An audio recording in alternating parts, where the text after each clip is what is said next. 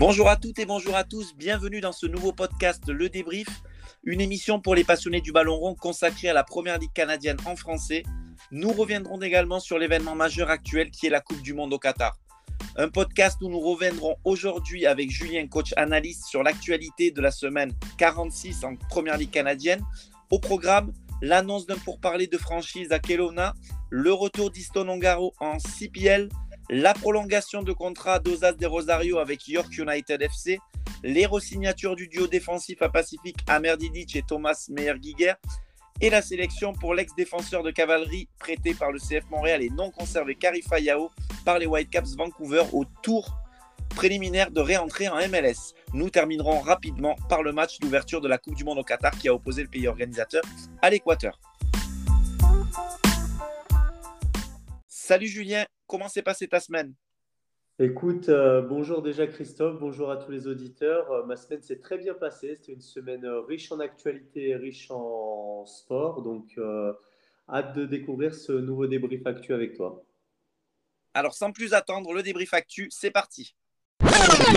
Le nom de Kelowna commence de plus en plus à circuler au sein de la Première Ligue canadienne et la possibilité de voir une nouvelle franchise est forte. Une franchise qui sera la troisième en Colombie-Britannique en Première Ligue après Pacific FC et Vancouver FC qui démarrera en 2023, sans compter la présence de la franchise MLS des Whitecaps de Vancouver. Pour l'instant, on en est au stade des rumeurs confirmées concernant la dite franchise. Julien, une province de Colombie-Britannique qui rattrape peu à peu les grandes provinces du soccer du Canada. Comment expliquer un tel développement en termes de soccer professionnel autour de la région de Vancouver avec la mise en place de cette nouvelle franchise qui devrait voir le jour prochainement? Alors déjà, cette franchise de Vancouver, elle n'arriverait pas, on utilise le conditionnel, elle n'arrive pas de part, elle n'arriverait pas de nulle part. C'est quand même un vivier euh, dans, cette, euh, dans cette région, c'est un vivier footballistique. On parle beaucoup des, autres sports, mais c'est une, une, ville qui aspire à progresser au niveau du soccer, qui aspire à voir émerger des jeunes talents. On l'a vu déjà avec les clubs existants, Pacifique qui est une place forte, Vancouver, qui est un des gros, euh, qui sera un des gros, gros clubs dans, le, dans les années à venir. Je pense qu'il y a la place pour tout le monde. Reste à bien euh, différencier ensuite tous ces clubs. On sait que Vancouver et Pacific seront indirectement liés, mais une troisième équipe pourra se, se greffer. Il faudra qu'elle ait son identité, son, son esprit, mais je, je pense que c'est une, une ville qui, qui aime ce soccer-là, on l'a vu avec l'enthousiasme des supporters euh, lors des demi-finales. Et j'ai hâte justement de voir une nouvelle équipe parce que ça va créer de l'émulation, ça va créer aussi une certaine dynamique qui va permettre à toute cette ville de progresser. Nous ne manquerons pas de communiquer sur l'avancée des négociations entre la Ligue et Bob Evans au sujet de cette franchise dans nos prochains podcasts ou à travers nos réseaux sociaux. Easton Ongaro sera de retour en CPL à Pacific FC pour la saison 2023. Après un passage remarqué au FC Edmonton pendant deux saisons en 2020-2021, le jeune joueur canadien s'est exilé en Roumanie cette saison où il compte six matchs avant d'être revenu aux Whitecaps de Vancouver l'été dernier. Julien, comment expliques-tu ce retour en CPL pour Easton après une escapade en Europe, en Roumanie plus précisément, où finalement il ne sera resté que quelques mois? Écoute, Christophe, ça, c'est des éléments dont on a souvent parlé dans, nos émissions live euh, du débrief euh, sur euh, la valeur du championnat CPL. on, a souvent, toi et moi, on était un peu du, même avis là-dessus, valorisé ce championnat CPL en disant que c'était un championnat qui certes débutait, mais qui avait une évolution exponentielle et qui allait continuer à évoluer. On a toujours valorisé ce championnat et on a vu cette année un championnat exceptionnel en termes de qualité de jeu, avec des moyens qui augmentent, euh, des euh, salariés cap qui augmentent, et avec euh, des supporters qui sont de plus en plus enthousiastes et suivent de plus en plus ces matchs-là.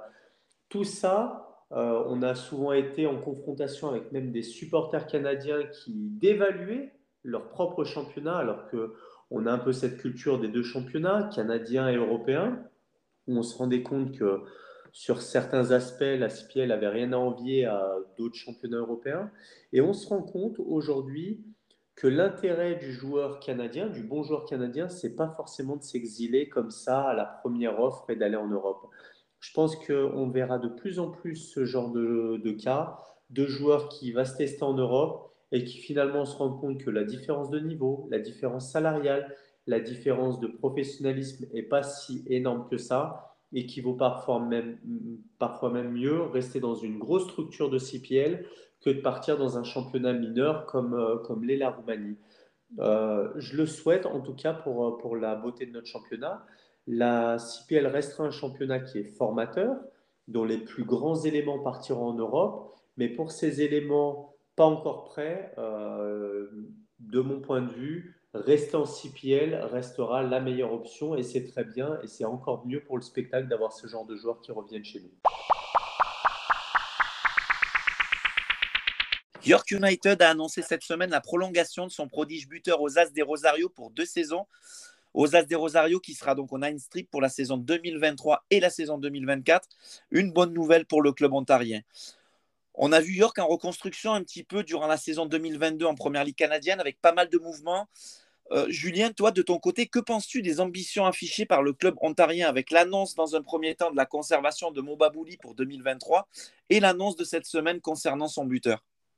Alors, Christophe, il y a deux éléments importants. Alors, bien sûr que York affiche clairement des ambitions de playoff quand vous conservez deux des meilleurs joueurs de la ligue. Hein. Ce n'est pas deux de vos meilleurs joueurs, c'est deux des meilleurs joueurs de la ligue. Euh, deux des meilleurs attaquants de la ligue, effectivement, vous pouvez euh, plus viser un simple maintien ou un simple, une simple place. Vous êtes euh, forcément, vous avez l'espoir d'être dans le, dans le top 4. Après, je me mets à la place de tous les spectateurs de ce championnat et nous-mêmes. On peut être que heureux de voir deux monstres que sont Mobabouli et aux As de Rosario rester. Et c'est un signal fort qui est en train d'envoyer York et la Ligue sur sa capacité à conserver également ses meilleurs éléments. Donc ça, ça confirme un petit peu les propos qu'on tenait euh, sur euh, Ongaro qui revenait. On a une ligue de plus en plus puissante qui est capable de garder un an de plus, deux, saisons de plus, des bons éléments. Et ça, dans les années à venir, ça va compter pour le spectacle.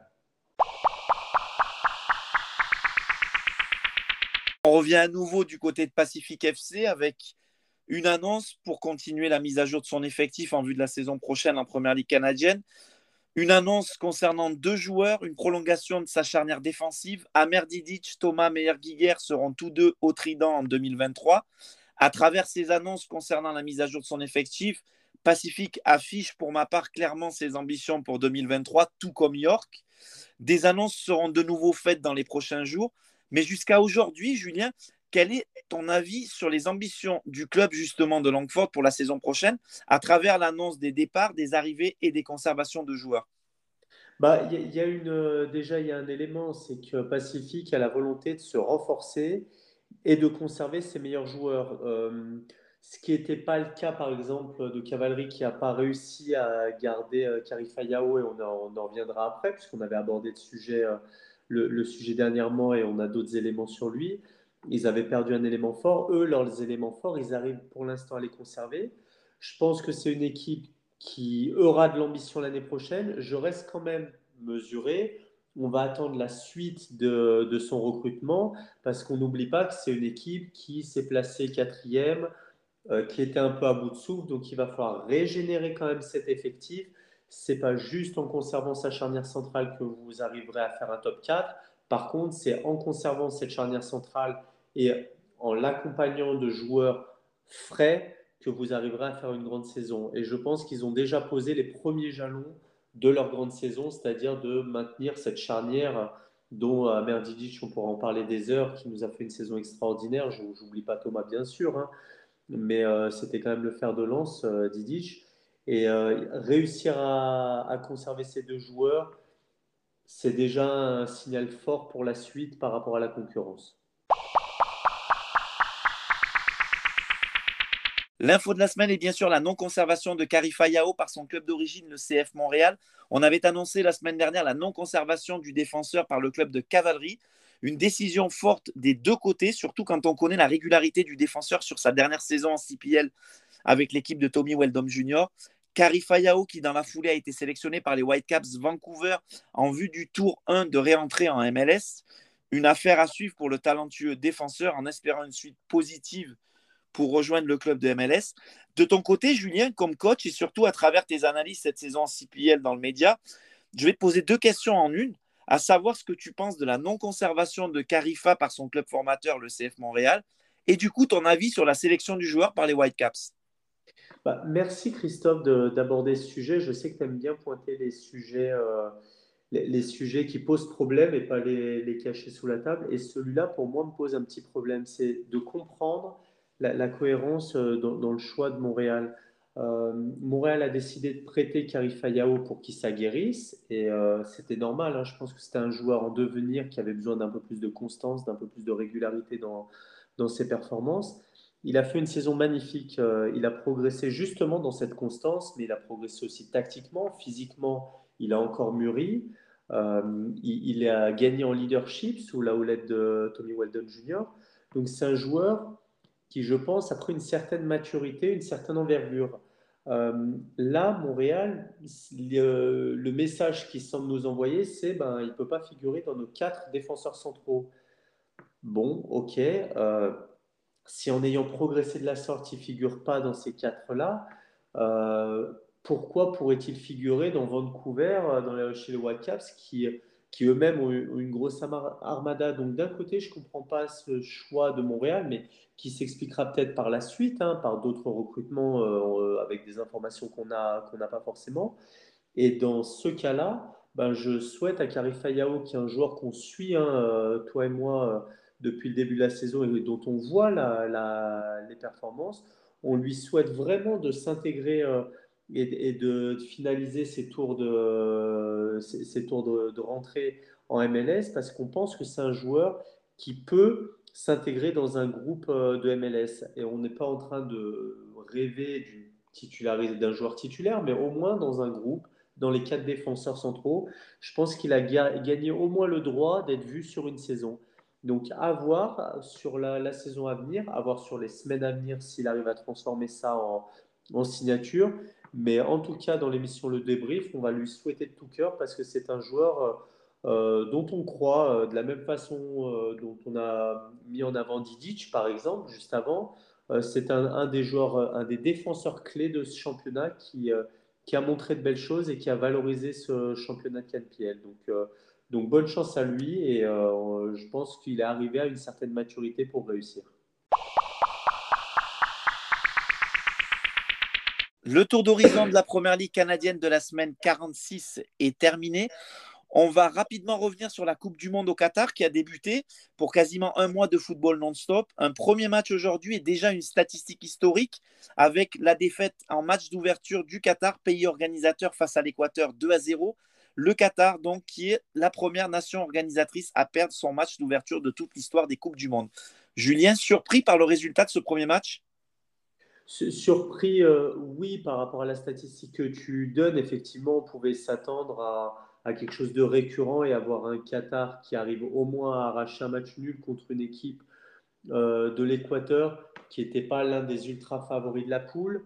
Après, quand on regarde le match, qu'on le dissèque un petit peu, on se rend vite compte que le Qatar était une équipe qui est une équipe qui va être en danger sur chacun de ses matchs. Donc, surpris, euh, oui, avant le match, un peu moins pendant le match. On a assisté à un match correct, mais de deux équipes qui ne passeront pas à aller au plus les huitièmes de finale, je pense, de ce mondial. Alors, le Canada qui fera son entrée dans la compétition dans les prochains jours. On va souhaiter tout le meilleur à l'équipe nationale du Canada en espérant du grand spectacle tout autour de cette compétition magique.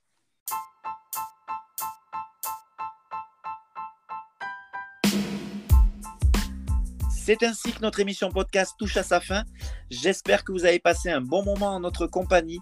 N'hésitez pas à partager et faire connaître l'émission. Et à très vite pour notre prochain podcast. À très bientôt, Julien. À très bientôt Christophe, à très bientôt à tous les auditeurs. Au revoir à toutes et à tous.